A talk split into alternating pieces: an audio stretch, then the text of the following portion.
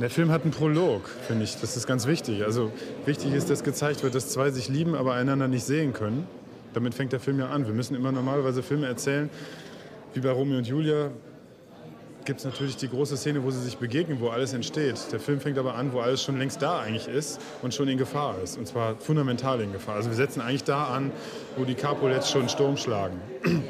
Was natürlich jetzt anders ist, aber im Prinzip ist es so. Wir sind mitten im Krieg, der die Liebe bedroht. Und dann gibt es dieses Telefonat. Und was ich halt aufregend finde, ist halt ein Telefonat zu haben als Einführung eines Liebespaars, das schon in Bedrohung ist und die beiden sehen einander nicht und wir sehen die beiden auch nicht zusammen, was ja total schwierig ist für einen Film. Ich erzähle in dem Film ein Liebespaar, das eigentlich sozusagen den ganzen Film tragen muss. Das Liebespaar muss den ganzen Film eigentlich tragen, aber wir sehen sie gar nicht zusammen. Ganz lange nicht, den halben Film eigentlich nicht. Bis zur Mitte des Films sehen wir sie nie zusammen.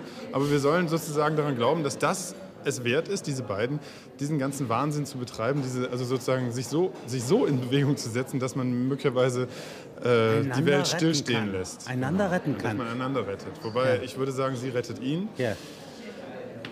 Ob er sie rettet, das ist die Frage bei dem Film Ja. sowieso.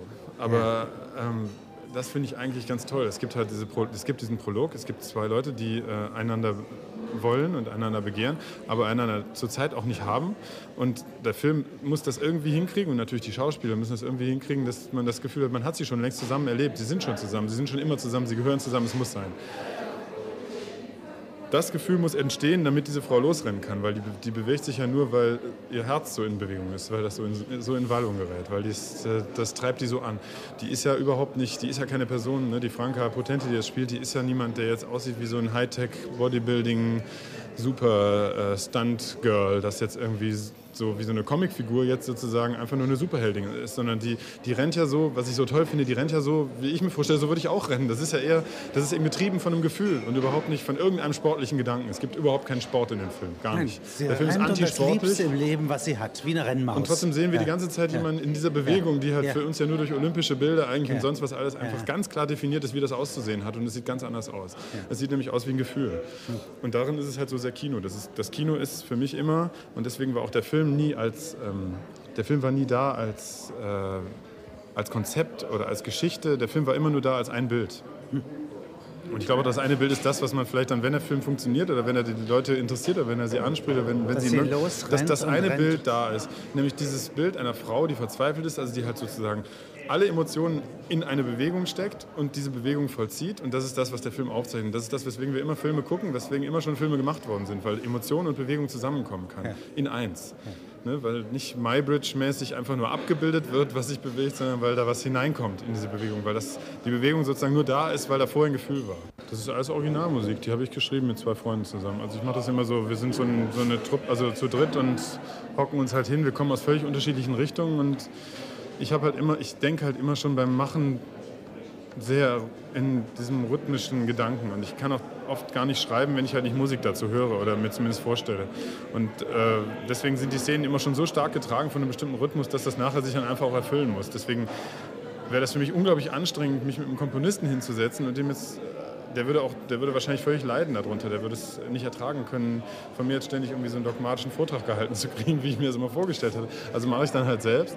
Und äh, was halt irre ist, ist, wenn du einen Film schneidest, die ganze Zeit halt rhythmisch im Kopf mitdenkst beim Schneiden, was ich mit Mathilde Bonfort, das ist die Cutterin, zusammen, wir haben halt immer natürlich Musik rangezogen, aber eigentlich auch immer eine eigene Musik im Kopf gehabt und dann irgendwann an einem bestimmten Punkt bist du mit dem Film an einer Stelle, wo du sagst, so jetzt müssen wir die Musik dazu zumindest ansatzweise bekommen. Das heißt, ich gehe dann ins Studio und dann machen wir die erste Version der Musik und damit gehen wir wieder in den Schneiderraum, um dann sozusagen das rhythmisch zu einem, dass das wirklich eins wird. Ne? Dass eben nie, also entweder man macht das sehr bewusst, dass Musik und Bild separiert sind, aber auch dann ist es ja eine, also dieses, was mich wahnsinnig, ich will keine kommentierende Musik, niemals haben. Ich will keine Musik, die ähm, mir irgendwas erklärt. Ich will Musik, die das, Bild, ist und das. Bild das ist Bild die Musik. überhaupt in Genau. Bewegung hält. Ja? Ja, aber es ist einfach eins. Das, Ja, das ist ganz eins, eins. ja. Das ist Eins. gar, also wirklich überhaupt gar keine Trennlinie. Das heißt, wenn ich die Musik höre, möchte ich, dass man eigentlich das Bild vor Augen hat, das man nicht sieht. Das heißt, wenn ein Blinder diesen Film sieht, wäre es mein Traum, er sieht diesen Film trotzdem. Und wenn jemand ähm, taubstumm wäre, dann müsste er sich diese Musik denken.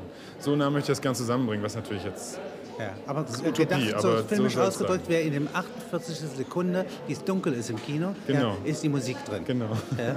Nach dem Spiel ist vor dem Spiel. Ja, Eine Fußballweisheit, ja.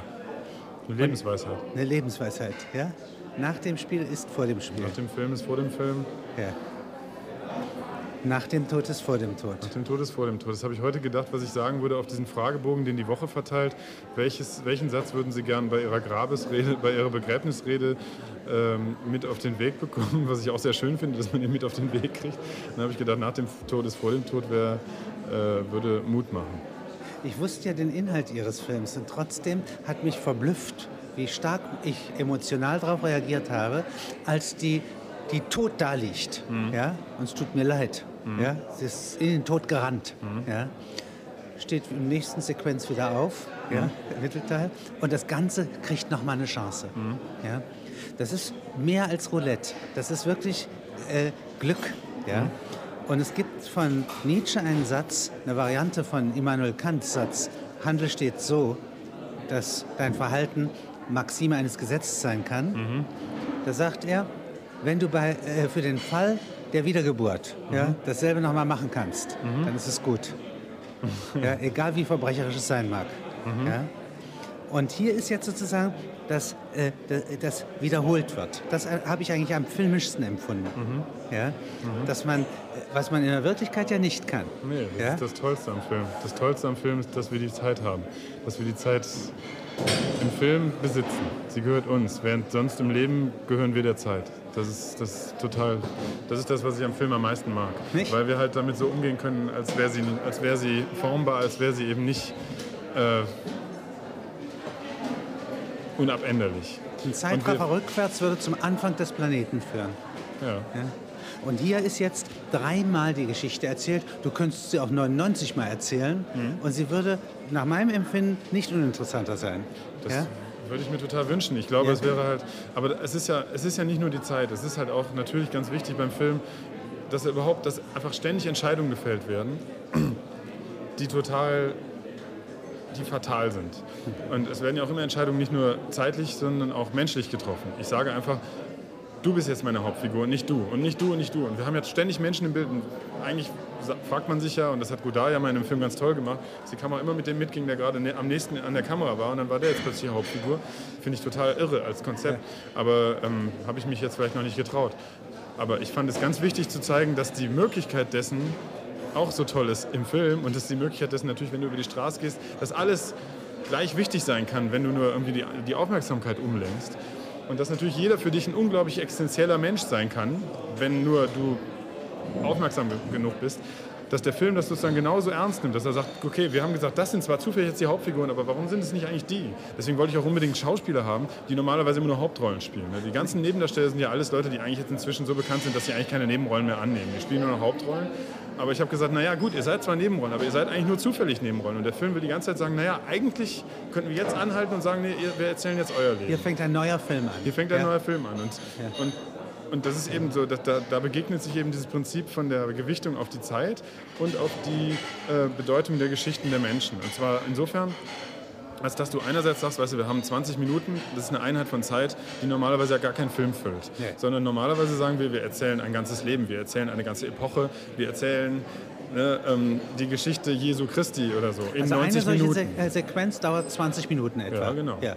Ja. 20 Minuten. Ja. Es ist 20 vor 12, wenn sie losrennen, um 12 kommt sie an. Das ist Na, immer genau logisch, 12, das ist immer die. Originalzeit, Das ja. ist High Noon mäßig. Ja. Naja, also ganz genau habe ich es glaube ich nicht geschaut. Nein, nicht auf die nein, Sekunde, nein, aber es ist nein. ziemlich ähnlich. Und das, das, was ich ja faszinierend finde, dass halt wirklich fast alle Filme das so machen, dass sie sagen, okay, wir, wir nehmen viel Zeit, quetschen sie in wenig Film. Ich wollte wenig Zeit in viel Film quetschen. Also diesen Kontrast wollte ich unbedingt haben.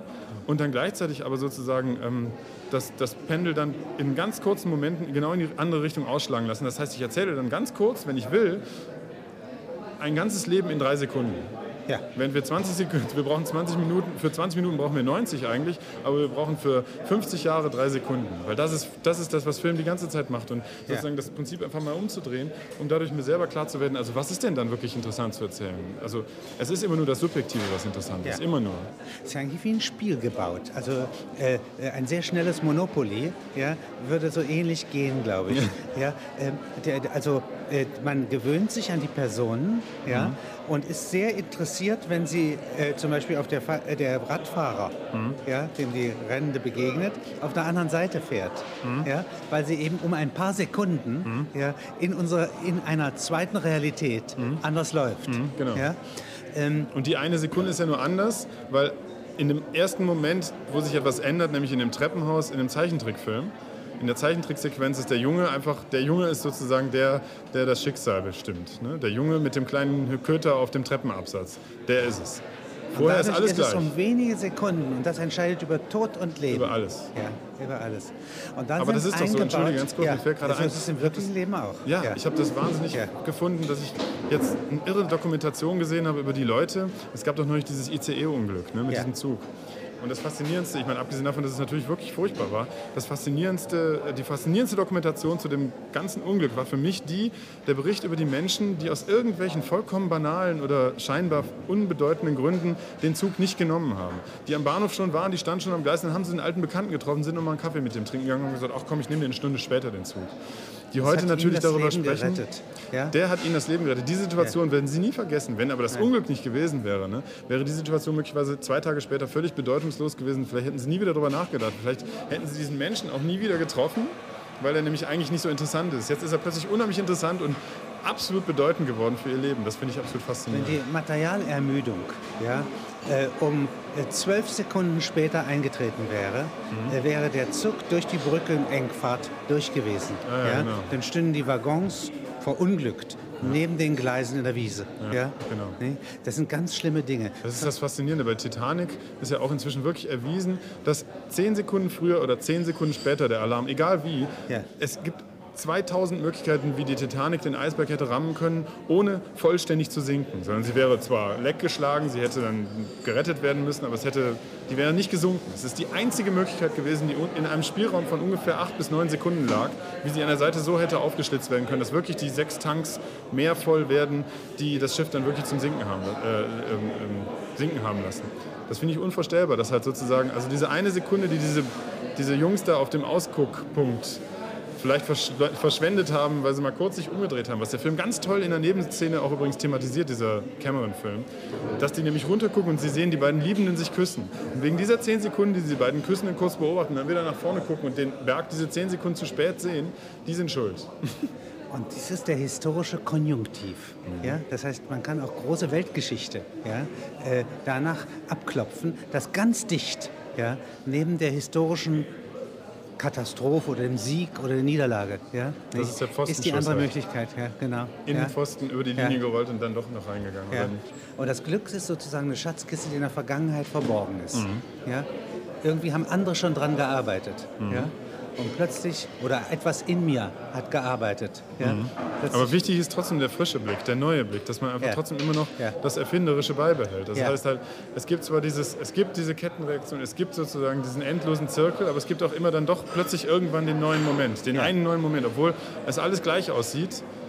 Gibt es eine neue Perspektive, irgendwann Ja. an einem bestimmten Ja. Punkt. Das Ja. ist total wichtig. Also. Das ist das, was du sagst. Das ist, das ist Darwin und das ist äh, Chaostheorie und das ist das Apfelmännchen.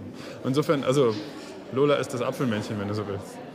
Jetzt gibt es hier eine Metapher, dass da äh, so eine Reihe von Handwerkern ja, eine Glasscheibe, also etwas Hochverletzliches, äh, über die Straße ziehen. Mhm. Ja. Das ist ja nun wirklich so wie in einem Spiel. Ja, nicht? Ja. Äh, als Schwierigkeits-, als Handicap. Ja klar, das ist wie aufgebaut. bei den Videospielen, Ja. wo du halt früh genug bremsen musst und wo du halt ausweichen Jawohl. musst. Mhm. Und äh, jetzt also kommen Sie rüber oder werden Sie zusammengefahren von diesem Krankenwagen, ja, der in derselben Kausalität ja, da Mhm. Aber ist es nicht wunderbar, dass es das gibt, dass eine solche unglaubliche Last nach nichts aussehen kann? Und das ist halt wirklich, man sieht ja, wie schwer die Scheibe ist und die war wirklich sehr schwer. gewaltig, ja. Und, ähm, und, und wie gefährlich die werden kann, dadurch, dass sie halt irgendwie bedroht, also bedroht ist und dass sie halt einfach eine Waffe ist eigentlich. Und ähm, ich fand es so wunderbar, dass man halt durchgucken kann und dass die ganze, die ganze Zerbrechlichkeit dieser ganzen Konstruktion, in der wir uns befinden, dass die halt einfach irgendwie an so einem handwerklichen Gegenstand irgendwie demonstriert werden kann. Das, ich habe das halt live gesehen auf irgendeiner Straße, wie die halt rüberliefen. Und wie halt Leute einfach nur so eine Geste haben. Die stehen ja so eigentlich da. Die sind ja wie so Pantomimengänger eigentlich, Ja. weil du siehst ja nicht, Ja. was die transportieren.